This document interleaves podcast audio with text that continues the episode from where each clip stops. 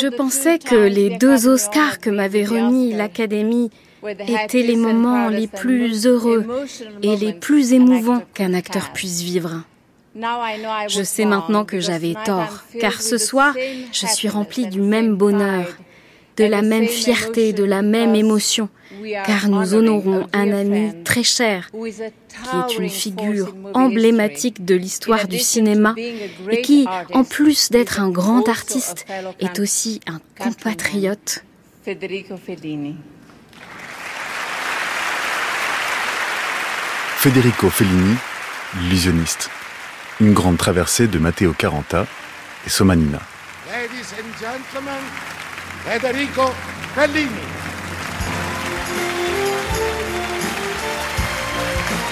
Lorsque Federico Fellini monte sur la scène des Oscars en mars 1993, on célèbre l'un des maîtres conteurs de l'écran. Tout le monde me traite comme un monument, écrit le réalisateur, mais on ne me laisse plus tourner. Fellini suscite désormais plus d'intérêt que ses films, et lui qui n'a jamais quitté Rome, Cinecittà et les rives du rêve et du cinéma, se force à voyager pour qu'on l'honneur à Hollywood, à New York ou au Japon. C'est l'épisode 5, le dernier voyage.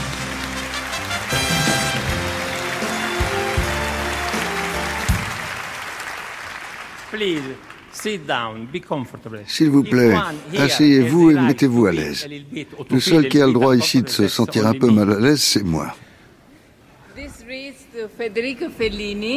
In appreciation of one of the screen's master storytellers. Congratulations. Can I give you a kiss? Yes, I want it. Okay. Another one. Thank you, grazie. Thank you very much. Grazie, Marcellino, sei venuto.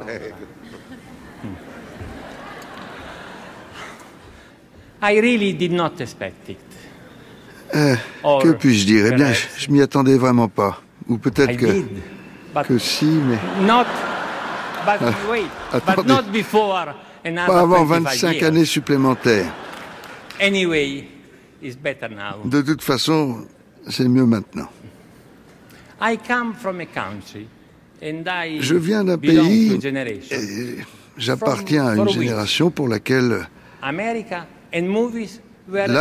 et les films étaient presque la même chose. Et maintenant que je suis ici, mes, mes chers Américains, je, me sens chez moi. Je vous remercie tous de m'avoir fait ressentir cela.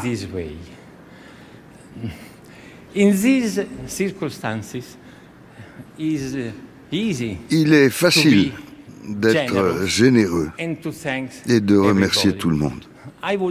Je voudrais naturellement remercier toutes les personnes qui ont travaillé avec moi. Je ne peux pas nommer tout le monde. Permettez-moi de ne citer qu'un seul nom, celui d'une actrice qui est aussi ma femme. Merci, chère Giulietta. Et s'il te plaît, arrête de pleurer.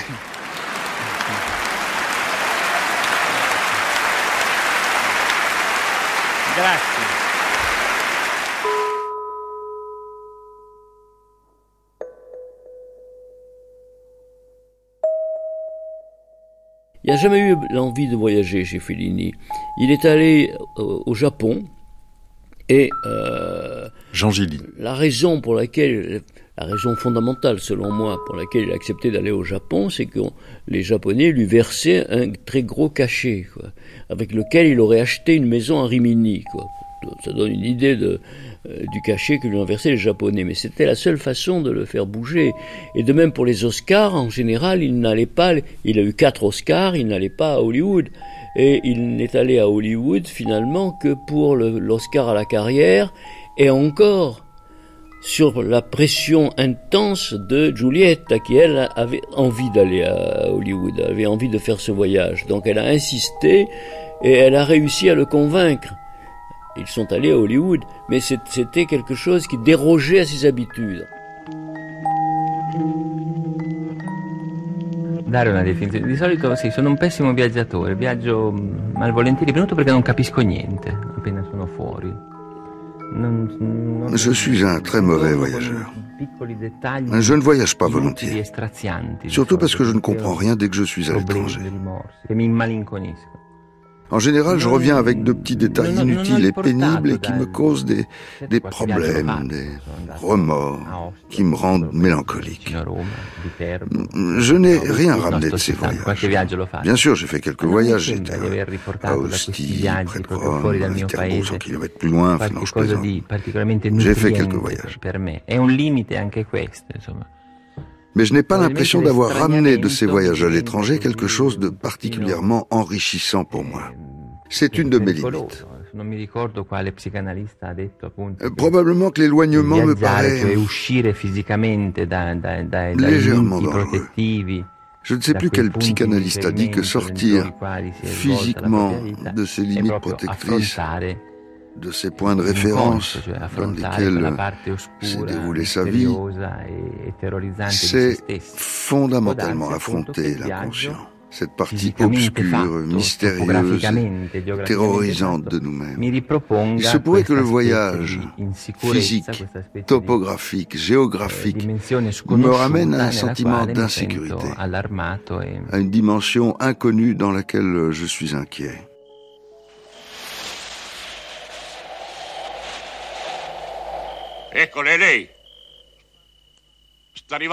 Fellini n'était vraiment lui-même et vraiment épanoui que sur le plateau. Euh, avec cette, atmosphère de connivence, euh, de fête. C'est Mastroianni qui disait dans le fond les tournages étaient une fête. Et, probablement que c'est vrai. Euh, mais alors ça veut dire aussi qu'on ne tourne pas constamment. Y, compris quand on a les prétentions qui sont les siennes en termes de financement, euh, les, producteurs euh, souvent montent des coproductions, enfin ça, ça prend du temps, c'est compliqué, parfois ça, ça entraîne des retards qui n'étaient pas prévus. Donc Fellini est confronté à ces moments de vacuité, d'oisiveté, et qu'il comble aussi par les entretiens. Euh, moi je pense que les entretiens ont un, un rôle fondamental. Quand on regarde la bibliographie, on s'aperçoit qu'il y a de nombreux livres qui sont simplement des livres d'entretien, où l'auteur reproduit les échanges de propos euh, qu'il a eus. Moi, pour moi, Fellini, c'est Scheherazade. C'est quelqu'un qui a besoin de raconter. Donc, euh, c'est quelqu'un qui avait besoin de faire fonctionner, qui ne pouvait pas rester d'une certaine façon inactif. Quand il ne tourne pas, effrayant. Non seulement il s'ennuie, mais euh, c'est son existence tout entière qui est remise en cause. Qu'est-ce que je fais? Ecco, vedete, su quella gru abbiamo invece montato le lampade per dare un effetto di luce lunare a tutto l'insieme. Dovremmo alzarci di più per vedere i teatri. Possiamo sapere che girate adesso qui? All'inizio di questo filmetto che pensavo di cominciare. Mes film nascono perché io firmo un contrat. Mes films naissent parce que je signe un contrat, que j'accepte une avance que je ne veux pas rembourser. Et donc, je dois faire le film. On pourrait croire à un mot d'esprit, mais c'est la pure vérité. Je ne crois pas à la liberté totale dans, dans la création. Le créatif, laissé dans une dimension de liberté totale, ne ferait rien. Il y a quelque chose de dangereux pour un artiste, c'est la liberté totale. On parle de l'attente de l'inspiration et toute cette rhétorique romantique.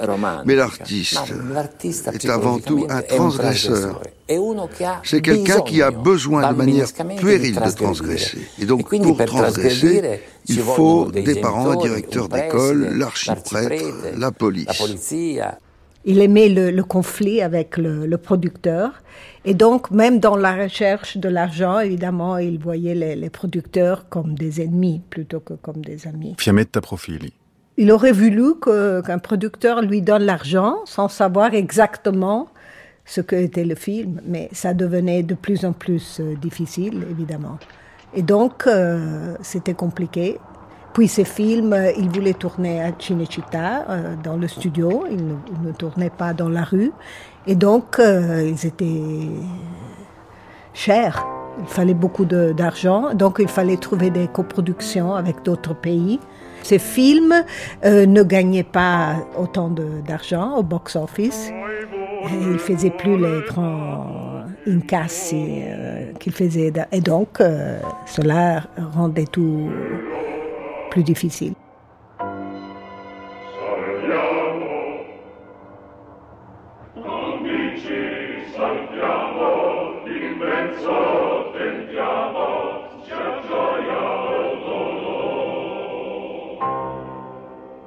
Juste avant la sortie de la Naveva, le maestro fait le tour de 18 salles de cinéma romaines avec son producteur Renzo Rossellini.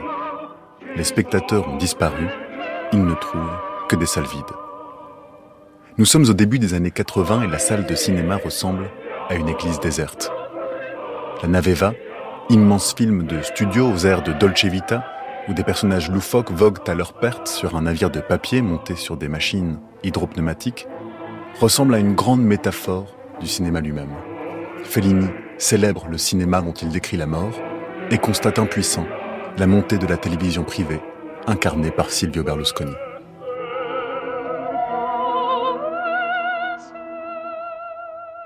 à partir, disons, de la Naveva, et la Naveva, c'est 1983. Stéphane Marty. Fellini est, est, en train de libérer quelque part une sorte de testament euh, cinématographique. Si vous regardez le film, c'est la scène finale où il sort du champ, et en fait, il est filmé en train de sortir du champ. Il est sur cette euh, girafe, hein, il est avec sa caméra, il part, et il est en train de s'extraire de la scène finale que vous voyez d'abord avec le point de vue, si j'ose dire, du spectateur immergé dans l'histoire, parce que le bateau est en train de faire naufrage, c'est une sorte de Titanic. Et euh, à, un moment donné, euh, on s'éloigne, le, bruit, le vent, vous savez, il y a beaucoup, il y a beaucoup de vent chez, chez Fellini, il y a du vent dans tous les films, euh, la mer aussi d'ailleurs.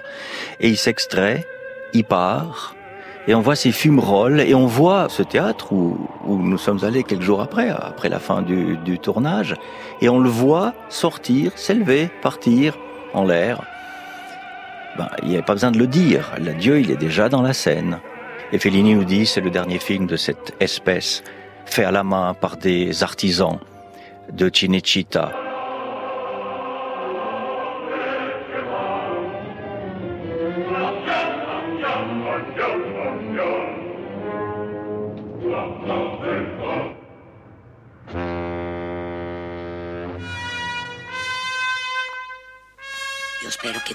Ce qui arrive après, c'est des satires. La satire de la télévision avec Ginger et Fred, où c'était déjà la satire de la télévision berlusconienne. Faisons un saut en arrière dans le temps, mes chers. Et certains d'entre vous se souviennent de 1940, les années de guerre, de peur, d'humiliation et de privation. Mais, comme toujours, ces années d'horreur, de désespoir et d'angoisse reviennent en mémoire par le truchement d'un motif musical, d'un air entraînant, qui fait aussitôt penser à Fred Astaire et Ginger Rogers.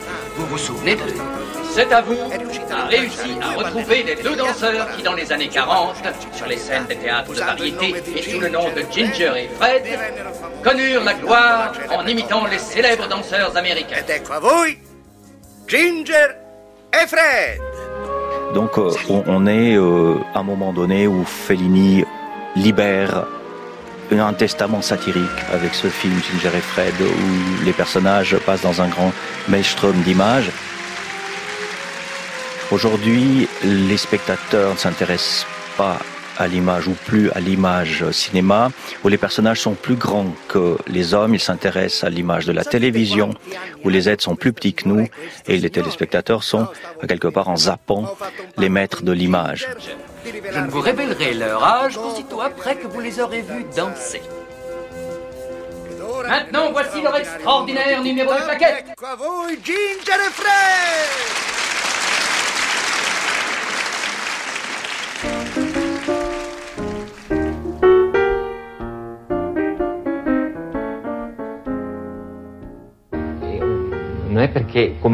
Ce n'est pas qu'en tant qu'auteur je prétende à un silence révérencieux vis-à-vis de mes images, mais cette habitude terrifiante de parler pendant qu'on regarde un film me semble vraiment...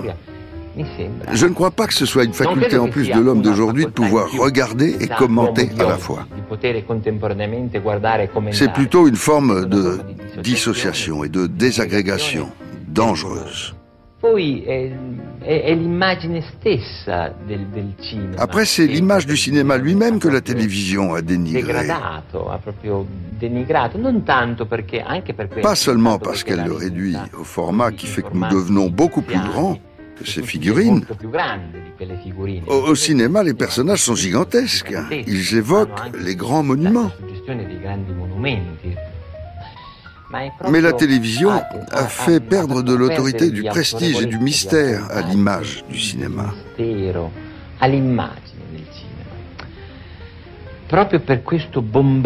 À cause du bombardement continu d'images, pas seulement cinématographiques, l'image elle-même a été corrompue, coupée, dilatée, accélérée, ralentie, remontée, proposée sous forme publicitaire avec en plus des prétentions de séduction figurative. Tous les grands maîtres de la peinture ont été saccagés, revisités pour faire de la pub à un apéritif, des chaussures ou une paire de skis. Donc l'image a été tellement coupée et réduite en confetti que je pense que l'œil du spectateur a subi une forme de bombardement qui le rend incapable de distinguer l'image elle-même.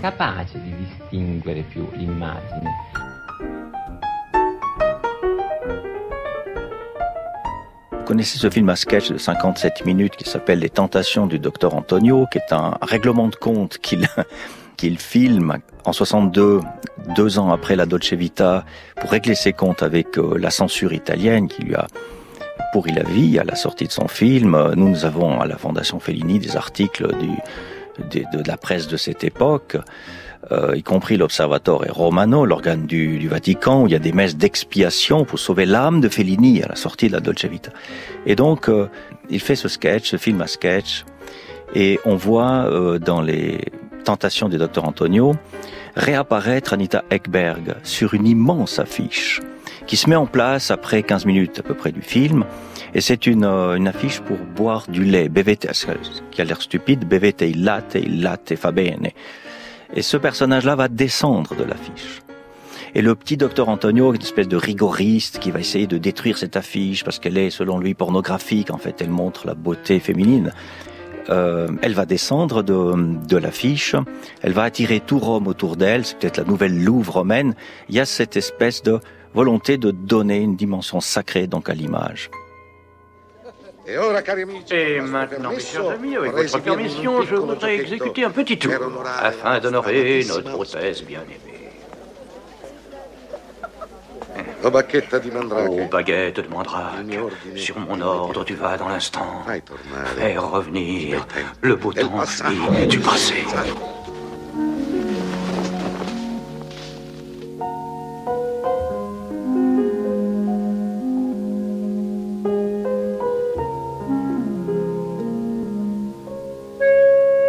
Intervista, c'est euh, encore un dernier coup de mémoire, un hommage à Cinecittà. C'est euh, un voyage euh, dans le temps avec cette fameuse scène où on voit la Dolce Vita représentée sur un drap dans la villa d'Anita Ekberg qui a vieilli avec Marcello Mastroianni vieilli et Intervista, c'est un adieu au grand cinéma. Il y a la conscience que le sacré est en train de partir. Ma chi sei tu? Sei una dea, la madre, il mare profondo, la casa. Sei Eva, la prima donna apparsa sulla terra. Quante domande ti Eh, combien de questions me reste-t-il à te poser, Anita Per esempio Par exemple Chi c'è visto in cuccettino? Est-ce que tu n'aurais pas une goutte de grappin Ma Mais va te faire enculer, Marcellino. Je ne fais pas rien faire en faire de Bon, je t'en donne. J'en ai besoin aussi. Oh, merci.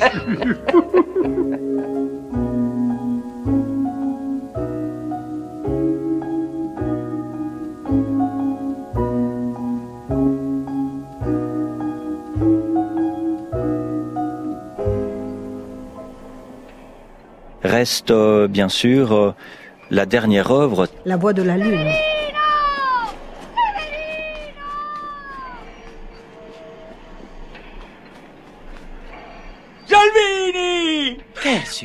Ça n'a pas été un tournage facile parce qu'il n'était pas de bonne humeur. Ça a duré très longtemps. On n'était pas à Cinecittà. Peut-être cela aussi, c'était un problème pour lui, peut-être. Dino Città. C'était trop loin, très. Enfin c'est là qu'il avait commencé à faire le voyage de Mastorna. Il y avait déjà des grandes constructions pour le, voyage de Mastorna. Mais puis, il a eu des, contacts avec d'autres dimensions, je crois, qui lui ont dit de ne pas faire ce film, que c'était pas bien pour lui et que ça aurait été son dernier film. Donc euh, c'était comme un cimetière de, de l'autre film. Et c'est là qu'il a tourné son dernier film qui n'a pas été une expérience très, très heureuse. Ma ci pensi vivere finalmente liberi? C'est un film euh, qui a une singularité, c'est-à-dire qu'il est transporté dans la campagne.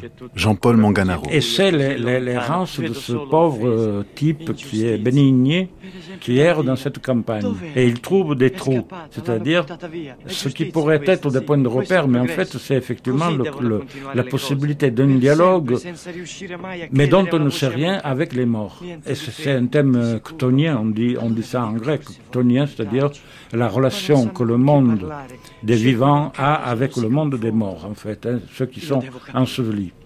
Et là aussi, donc, une extrême errance à l'intérieur de ce village où les gens sont perdus. Ils deviennent tous fous. Hein. Il y a une, espèce de folie ambiante, ce qui n'est pas anormal chez Fellini. Mais là, cette folie n'a plus de raison historique. Hmm? Elle est en l'air. Les gens sont devenus tous vraiment un peu fous. C'est aussi bien la femme qui fait le striptease, aussi bien les paysans qui vont voir le striptease de la femme, l'une sans avoir le courage de se montrer vraiment, les autres sans avoir le courage de voir vraiment, ce personnage de Bénigne qui ne sait pas ce qu'il fait en fait. Hein. Cette boule qui apparaît euh, comme si on pouvait croire à quelques apparitions qui viennent du monde de là, quel qu'il soit. Alors, ce sont les trous, c'est la Lune. Euh, la Lune est très euh, inquiétée dans ce film. Euh, elle est interrogée. Et donc, c'est quand même aussi la description d'un monde incertain qui ne peut plus compter sur l'image comme apparence. Hmm et qui est obligé de faire d'autres calculs pour survivre. Et là, effectivement, c'est, alors moi j'ai presque envie de dire le mot a déjà été pris, c'est un titre connu, mais le testament d'Orphée, vraiment, dans ce, dans ce film, parce que Fellini va encore une dernière fois montrer que celui qui est fou, c'est celui qui a raison.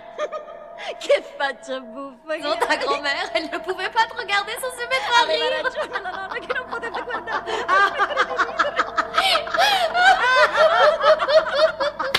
Et là, de quoi tu veux me parler Des fois De tes courses d'un puits à l'autre. Et tu n'es pas content Mais c'est un don immense. C'est une chance, monsieur le sous-signé Salvini. Qu'est-ce qu'elle me fait Elle se moque de moi. Je n'arrive pas à les comprendre. Qu'est-ce qu'elle me dit Mais c'est ta chance. Tu me rends folle tellement tu as de chance. Tu ne dois pas comprendre. Gare à celui qui comprend. Qu'est-ce que tu ferais après? Tu dois seulement les écouter, seulement les entendre, ces voix, et espérer qu'elles ne se lasseront jamais de t'appeler. Quel mélange Mon pauvre cœur ne sait plus que penser de tout ça. Oh, mon Dieu, tu allais me faire oublier la chose la plus importante. Oddio, e non mi facevi scordare la cosa più importante. Scusami un momento, eh. Pubblicità.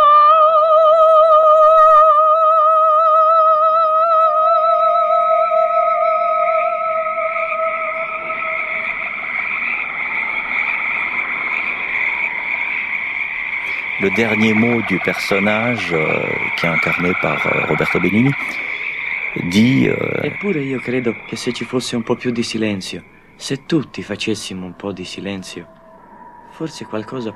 Si on faisait un peu de silence, on comprendrait peut-être quelque chose. C'est le dernier mot euh, de son œuvre. Euh, peut-être que vers la fin de sa vie, il sent une attraction pour, euh, pour le voyage. Alors évidemment, le, voyage le, plus intrigant, c'est le voyage de Mastorne, et qui est quand même un voyage très singulier, puisque c'est un voyage dans l'au-delà. C'est un voyage que l'on effectue euh, après la mort.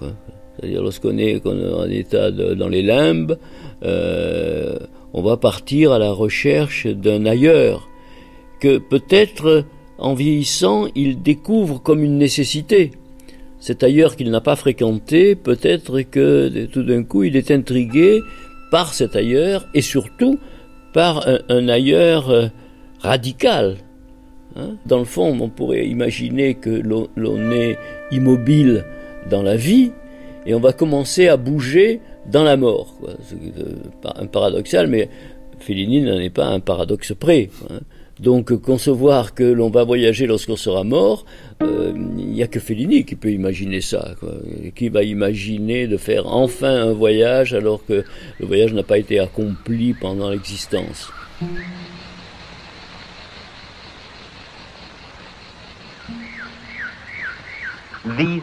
Ces formes étranges et solitaires ont été construites pour un film que j'ai conçu, mais jamais tourné, et qui s'appelait Le voyage de Mastorna. Les décors sont restés identiques, vides et inutiles, dans un studio près de Rome. Sur cette place, un avion devait s'écraser et le héros en serait sorti, un violoncelliste. Et de cette place commence son voyage à travers un paysage absurde et cauchemardesque. Il y a quelque temps, je suis revenu pour voir tout cela à nouveau. L'endroit est plus beau maintenant, délabré et recouvert de mauvaises herbes.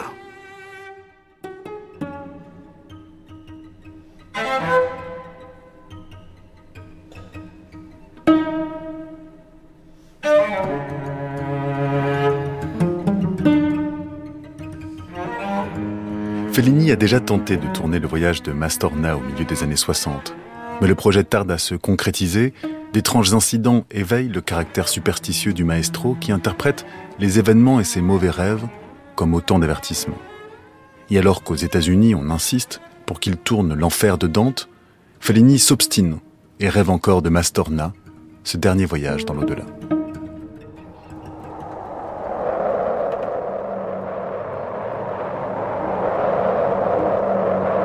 Il lit à, 18 ans euh, euh, viaggio di Domenico Molo de Dino Buzzati.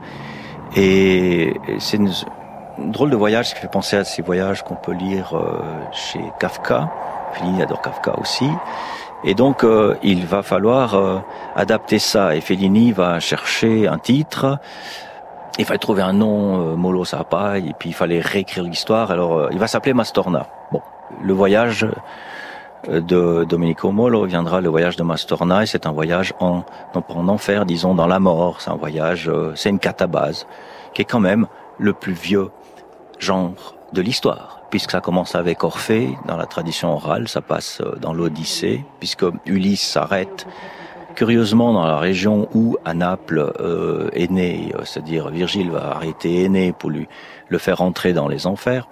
Donc euh, il va écrire un film sur, c'est quoi, l'au-delà, l'aldila en italien. Voilà Mastorna, le héros de mon film, un violoncelliste.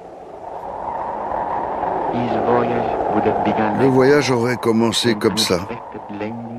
Un atterrissage inattendu dans une étrange piazza aux allures de rêve.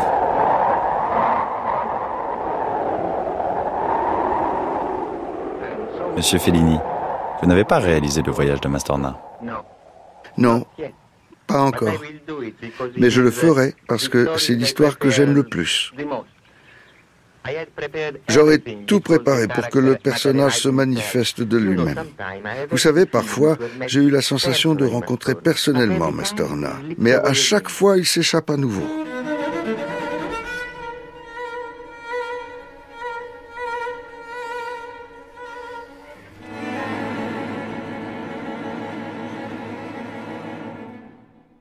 Dans 8 et demi, lorsqu'il met en scène son double cinématographique, c'est un, effectivement un cinéaste mm. qui est dans le doute. Dans Masterna, c'est pas un cinéaste. Non, c'est un musicien, effectivement qui doit se rendre à un concert. Marie Raymond. Euh, et il prend l'avion pour donner ce concert le soir même. Donc il, a toujours, il est toujours accompagné euh, de son violoncelle et euh, il y a des turbulences dans l'avion. On leur projette un film de Laurel et Hardy et, tout d'un coup, voilà, il y a une grosse turbulence et l'avion se pose en urgence au milieu d'une ville, sur la place d'un village presque, avec une église. Et c'est entre une ville euh, italienne et allemande, enfin voilà. Euh, et donc ça commence vraiment comme un cauchemar, mais ensuite c'est une succession d'aventures en fait, et on ressent tous les thèmes en fait qui moi me touchent chez Fellini. Et qu'est-ce qu'on laisse de soi euh, après son départ Qu'est-ce qui fait qu'on est authentique ou pas à tel moment Les souvenirs, les choses qui reviennent, les choses pas réglées, les ce que traverse Mastorna dans le scénario, c'est très proche des angoisses de Fellini, aussi de ses obsessions, aussi de ses rêves. C'est-à-dire qu'on passe par euh, donc cette histoire de papier, de labyrinthe, de j'ai loupé le, le, bon chemin, le métro, l'accident d'avion, etc. Ça, c'est des choses qui revenaient chez Fellini. Et puis, euh, on lui projette un film de sa vie en lui disant voilà, Maintenant, on va essayer avec vous de trouver à quel moment vous avez été exactement vous-même. Il voit toute sa vie défiler. Ensuite, on lui remet un prix. On lui met une photo de Mastorna et en fait, c'est pas lui sur la photo, mais on lui dit que c'est lui, qu'on va lui remettre ce prix, etc. Tout est raté euh, jusqu'au bout et à chaque fois, il y a ces, femmes, ces accompagnatrices qui essayent de le guider. Moi, je le vis comme vraiment le double du, réalisateur. Et c'est pour ça que, au début, il a confié aussi ce rôle à Mastroianni parce que c'était ce qui semblait évident régulièrement, il se disait voilà, j'ai pas réussi, mais là, je vais le reprendre. Et puis finalement, ça ne s'est jamais fait. Ça a nourri euh, tous les films suivants, avec chaque fois, comme si on y retrouvait des passages du scénario. Mais voilà, il y a quand même toujours cette frustration de ne pas avoir pu euh, faire ce film, euh, cette histoire labyrinthique sur la mort, sur euh, la crise d'identité. Donc je suis devant euh, le scénario, bon, une photocopie du scénario original, tape à la machine, corrigé de la main de Fellini, qui se trouve à Zurich. Et figurez-vous que le mot spirale remplace le mot racconto. Donc spirale est rajouté à la main. Ce sera une spirale enchanteresse, etc., euh, brillantissime. Enfin bon. Donc le, cette idée de spirale, euh, de film qui recommence quand il est terminé, on le voit depuis Otto e Mezzo. Depuis Otto e Mezzo, Fellini liquide complètement la chronologie, qui est une sorte de fatalité qu'on traîne depuis l'Antiquité, parce qu'il faut toujours un début, une crise, une résolution, une fin. Il se libère de cette structure, de cette fatalité de la chronologie, liquide, chronos, pour autre chose, pour des moments en suspension, moment après moment, il va créer ces espèces de moments d'éternité dans les films. Il s'avère qu'à la fin du scénario, tout ça, ce n'est peut-être qu'un rêve. Masterna n'est pas mort. ça commence avec un crash d'avion, donc il est mort. il est tombé avec son, avec son avion, euh, avec tous les tous ses copassagers. Puis il se réveille devant une église, et puis voilà, il est pris en charge par des hôtesses de l'air qui sont ces béatrices de l'enfer. Et puis cet enfer ressemble pas tout à fait à Dante, parce que c'est un enfer où il y a que des gares, que des rails. C'est, le, fameux rhizome, c'est plus les cercles dantesques. Hein. Et puis à la fin, on découvre que peut-être tout cela n'est qu'un rêve. On retrouve cette idée-là dans le Mastorna. Donc Fellini va récupérer chez Virgile, chez Dante, le fameux défilé de mode ecclésiastique qu'on voit dans Roma, se trouve déjà dans Mastorna. Et puis c'est aussi une scène qui se trouve dans euh, l'enfer de Dante.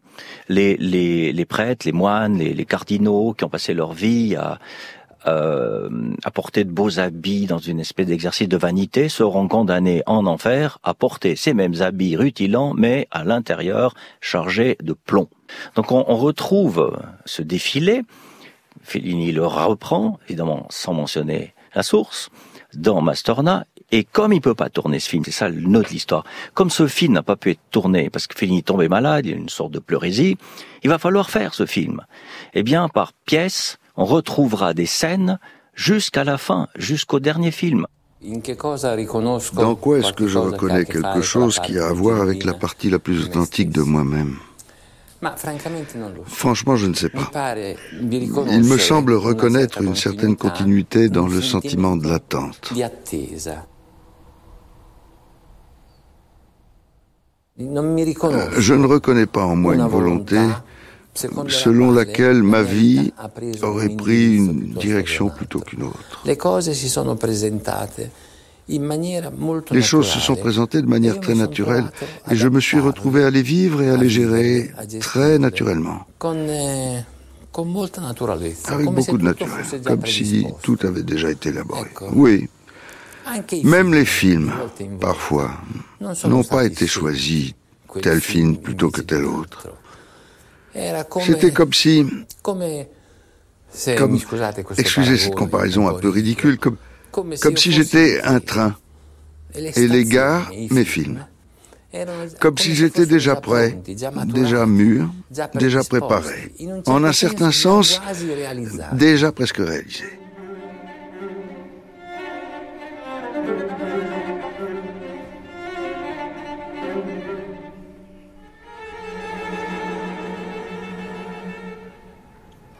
Dans le scénario. Petite salle du dispensaire. Alors ça, c'est hyper drôle aussi. C'est euh, ce moment où tout le monde est réuni et euh, c'est comme un juré composé de personnes qui ont traversé son existence.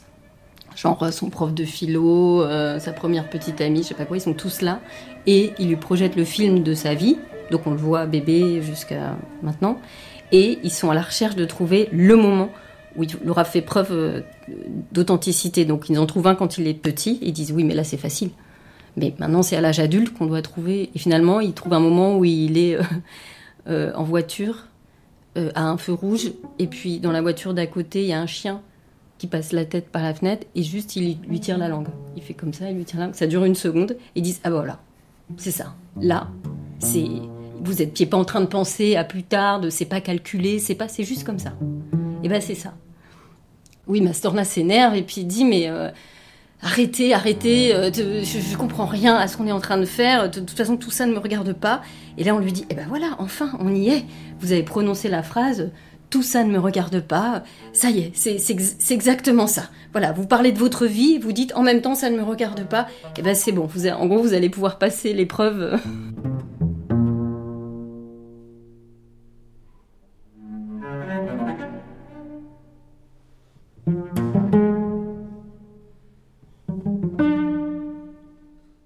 Je pense que c'est un point de bascule pour euh, Fellini dans la suite de ses œuvres aussi, parce que le fait de s'autoriser autant euh, à mêler le rêve, les, obsessions, le réel, euh, sans transition, c'est quelque chose qu'on ressent aussi après. Même si bon, c'était déjà le cas, Juliette des Esprits il y avait déjà un peu cette obsession-là, mais en tout cas, c'est sûr que ça l'a, le fait de l'avoir couché sur le papier, d'être allé aussi loin dans l'envie de le, réaliser, c'est sûr que ça a été un point de bascule et que ça a nourri euh, la suite. J'ai retrouvé une, un, disque, en fait. Il avait déjà fait composer par son complice Nino Rota des morceaux pour le voyage de Mastorna.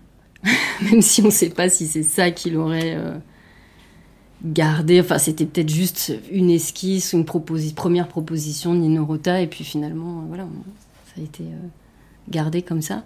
Donc il y avait quand même, je pense, hein, dans sa tête, le film existait pleinement. Enfin, il a laissé quand même beaucoup, beaucoup de traces euh, du travail. Et puis, il y a eu cette bande dessinée avec Manara. Il voulait pas la faire au début, justement, en se disant, bah non, parce que c'est comme si c'était officiel que je ne ferais plus le film et que donc il fallait le transformer en, autre chose. Et puis finalement, il adore Manara, enfin, il s'est laissé euh, convaincre et ça devait être en plusieurs épisodes. Et euh, donc je l'ai là, la bande dessinée. Et à la fin, en fait, le mot fin a été imprimé par erreur à la fin de ce qui ne devait être que le, voilà, le premier épisode. Et donc, c'est comme si il s'est dit bon, bah, c'est encore un signe de plus. Stop. il n'y aura pas d'autre. C'était une, volonté de ne pas mettre, justement, de ne pas écrire fin. Euh, ni à la fin de ses films euh, et, encore moins là pour cette bande dessinée aussi parce qu'elle c'était en plusieurs épisodes encore une fois et donc comme ça a été imprimé comme ça ben il s'est dit c'est le signe je ne ferai pas ce film.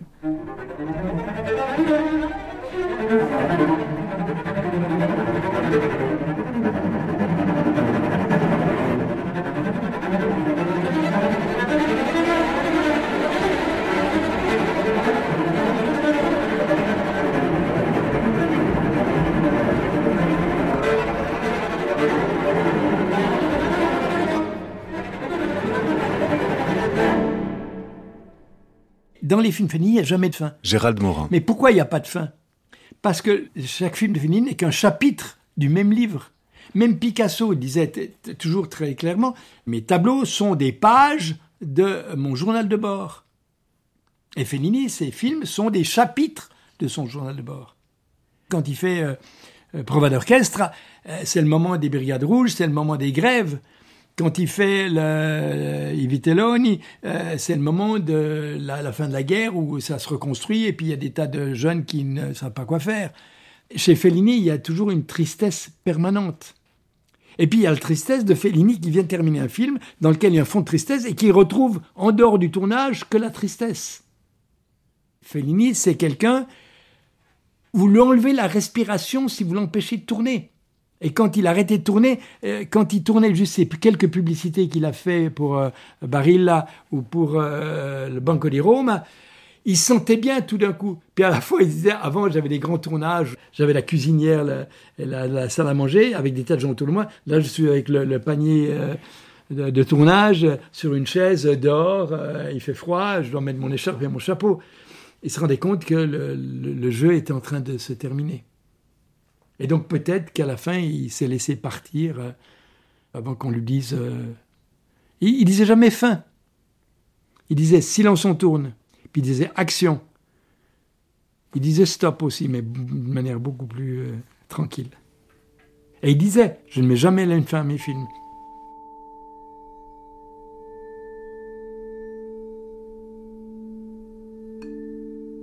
Ça c'est incroyable parce qu'il va tourner encore quelques publicités pour la Banca di Roma.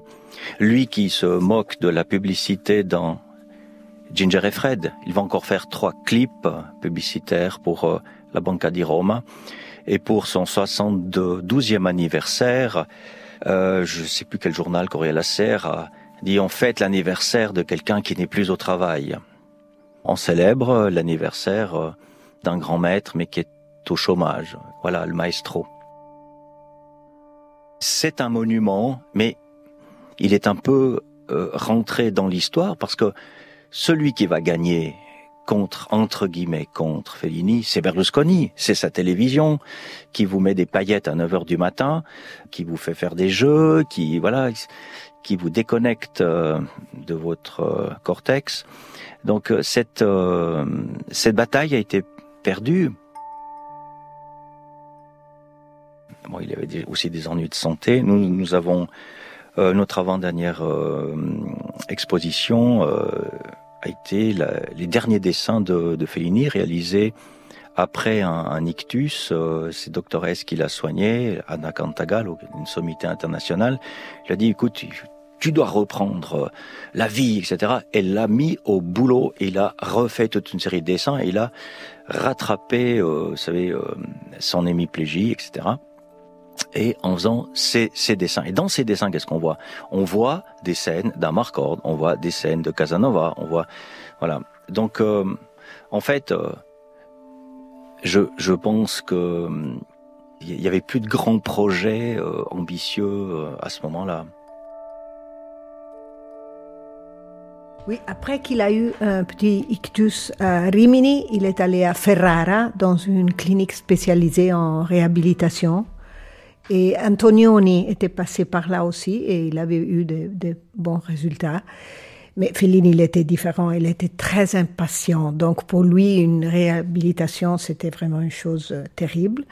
Et il m'a demandé de le rejoindre à Ferrara et j'allais le, le, voir tous les jours parce qu'il voulait un peu travailler, il voulait répondre aux lettres, il voulait écrire avec des producteurs. Et euh, le médecin m'appelait Et il m'a dit, vous devez partir, c'est pas bien que vous êtes là parce que vous êtes une distraction. Il pense au travail, aux choses, tandis qu'il doit penser exclusivement à sa réhabilitation. Il doit se concentrer pendant des heures à bouger son petit doigt euh, qui était pour Fellini, ça c'était vraiment impossible, c'était contre sa, sa nature.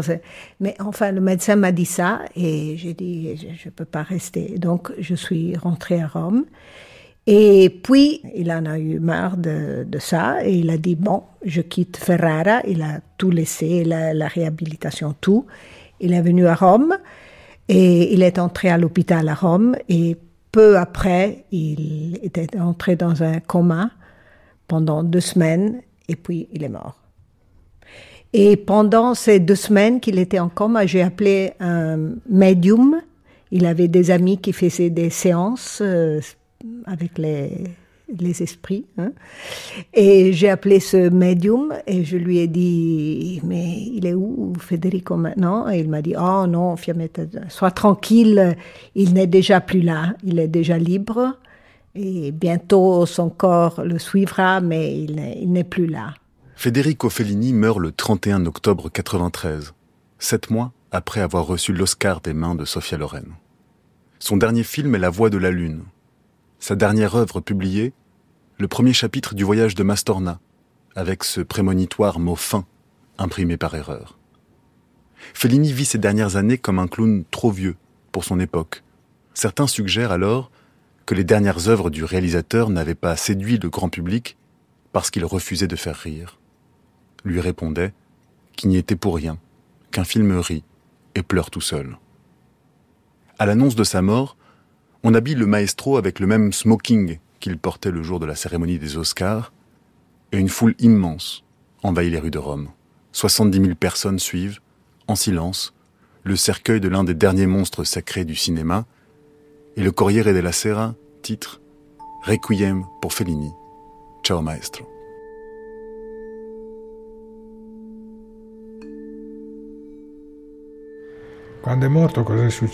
À sa mort, que s'est-il passé? Ce qu'il s'est passé, c'est qu'autour de l'hôpital Umberto Ier, il y avait un attroupement qui faisait penser au film de Billy Wilder. Le génie était en train de mourir, alors ils étaient tous là à attendre le moment de la mort. Gianfranco Angelucci. Et l'un des derniers jours, il s'est passé quelque chose de terrible. Un photographe est entré dans la chambre mortuaire et Federico était méconnaissable.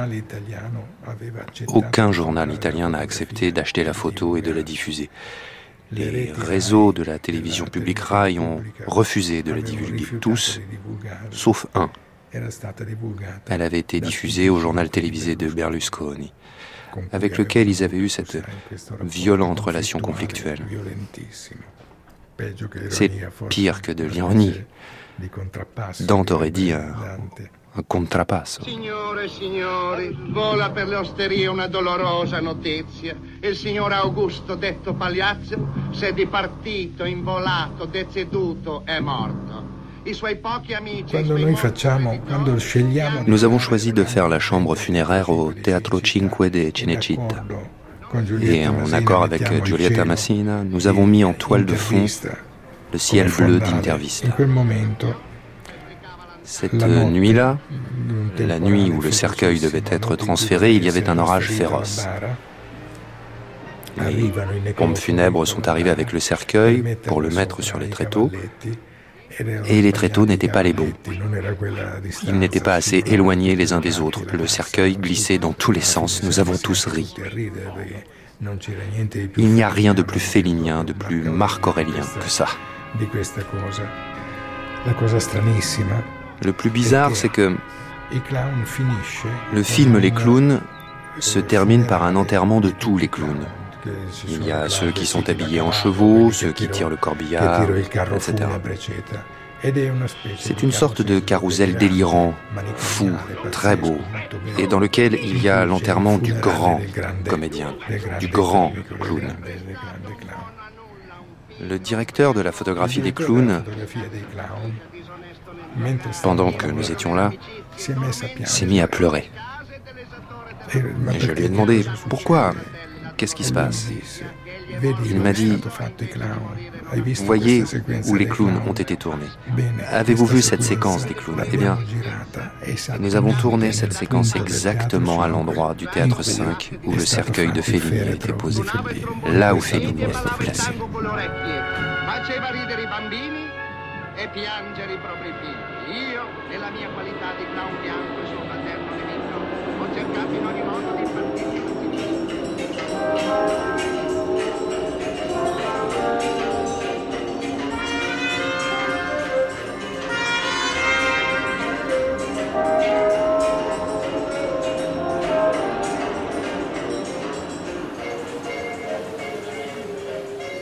Pourquoi êtes-vous ici à la fontaine de Trévis Nous sommes ici à Rome pour cinq jours et nous savons que venir ici est une chose que nous devons faire pendant notre séjour. Nous avons jeté des pièces dans la fontaine et fait des vœux. Et si je vous dis qu'une scène très très connue du cinéma italien a été tournée ici il y a 50 ans, est-ce que ça vous dit quelque chose? Non. Peut-être un peu plus dans les années 60. Ça vous dit quelque chose? Si je vous dis Fellini, ça vous dit quelque chose? Non, pas du tout. Et si je vous dis la Dolce Vita, vous en avez entendu parler Marcello Mastroianni? Maintenant que vous le dites, euh, ça me dit quelque chose. D'accord, merci. Bonne soirée à vous.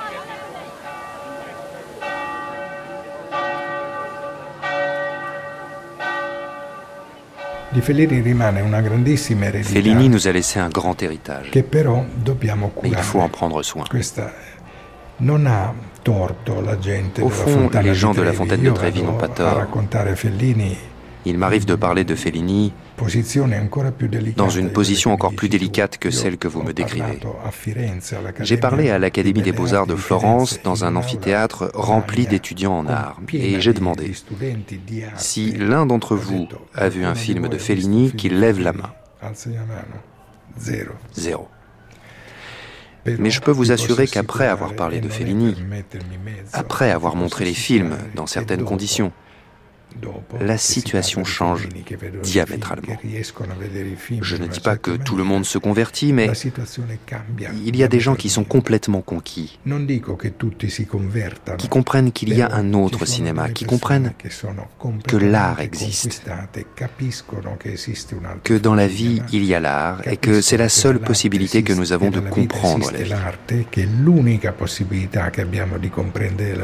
Les artistes sont là pour ça, ce sont des anges qui sont envoyés pour nous expliquer où nous sommes, comment nous vivons, pourquoi.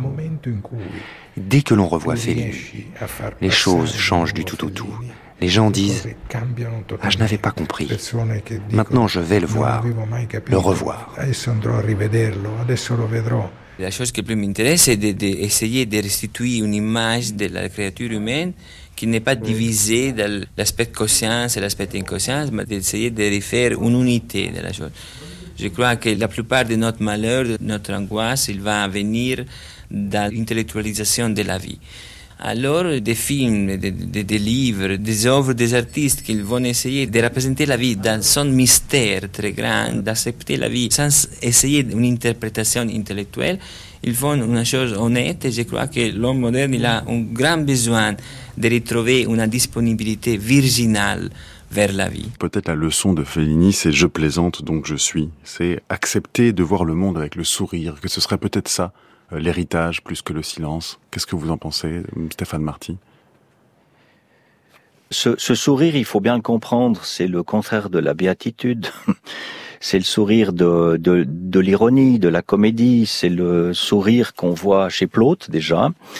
Le monde dans lequel nous vivons était déjà grotesque il y a plusieurs milliers d'années. Il faut pas se leurrer. Donc euh, le sourire de, de Fellini, c'est le sourire du clown il y a cette remarque à propos des clowns, euh, lorsqu'il dit mais il n'y a plus de clowns, il y a bientôt plus de grands clowns, c'est clowns à l'ancienne, parce qu'il y a un métier qui a remplacé les clowns. Malheureusement, on les reconnaît pas tout de suite parce qu'ils ne portent pas de nez rouge, ce sont les hommes politiques. Donc euh, encore aujourd'hui, Fellini a une force, euh, je dirais presque un peu transgressive, et c'est ce sourire-là qu'il faut absolument garder parce que c'est celui qui nous protège des fausses croyances, notamment dans des images qui ont des consommations à l'état pur. L'image de, de Fellini, c'est un objet qu'on peut euh, voir et revoir. C'est comme un grand tableau. Vous pouvez l'avoir chez vous, vous le revoyez tous les jours différemment.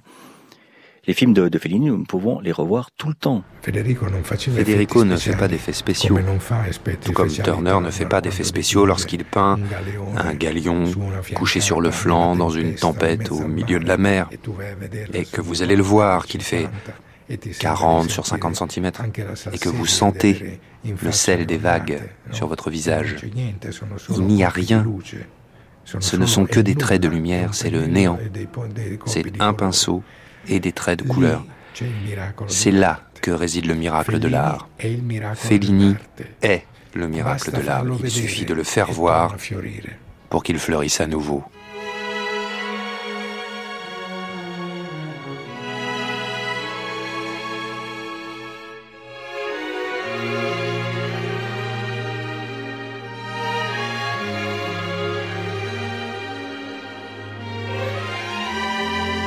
C'était Federico Fellini, l'illusionniste. Épisode 5, Le dernier voyage. Avec Jean Gilly, historien du cinéma, Fiamette Taprofili, ancienne assistante de Federico Fellini, Stéphane Marty, président de la Fondation Fellini, l'ancien assistant de Federico Fellini, Gérald Morin, Jean-Paul Manganaro, écrivain, Marie Raymond, metteuse en scène, et Gianfranco Angelucci, scénariste. Dans le rôle de Federico Fellini, Frédéric Pierrot. Doublage François Briot, Anaïs Isabert et Marceau Vassy. Prise de son Romain Luquins, Pierre-Henri, Mélodie Eisman et Olivier Arnay. Mixage Claire Levasseur. Documentation Antoine Villose et Annie Signoret. Ina Emmanuel Lucioni. Avec des extraits d'Afondo Federico Fellini, RTVE, et de Je suis un grand menteur, Damien Petitgros. Avec les extraits des films Bloc-notes d'un cinéaste, Elana Veva, Ginger et Fred, Intervista, Les Clowns et La Voce de la Luna. Collaboration Lucas Bolland, coordination Christine Bernard, Federico Fellini, l'illusionniste, une grande traversée de Matteo Caranta, réalisée par Somanina.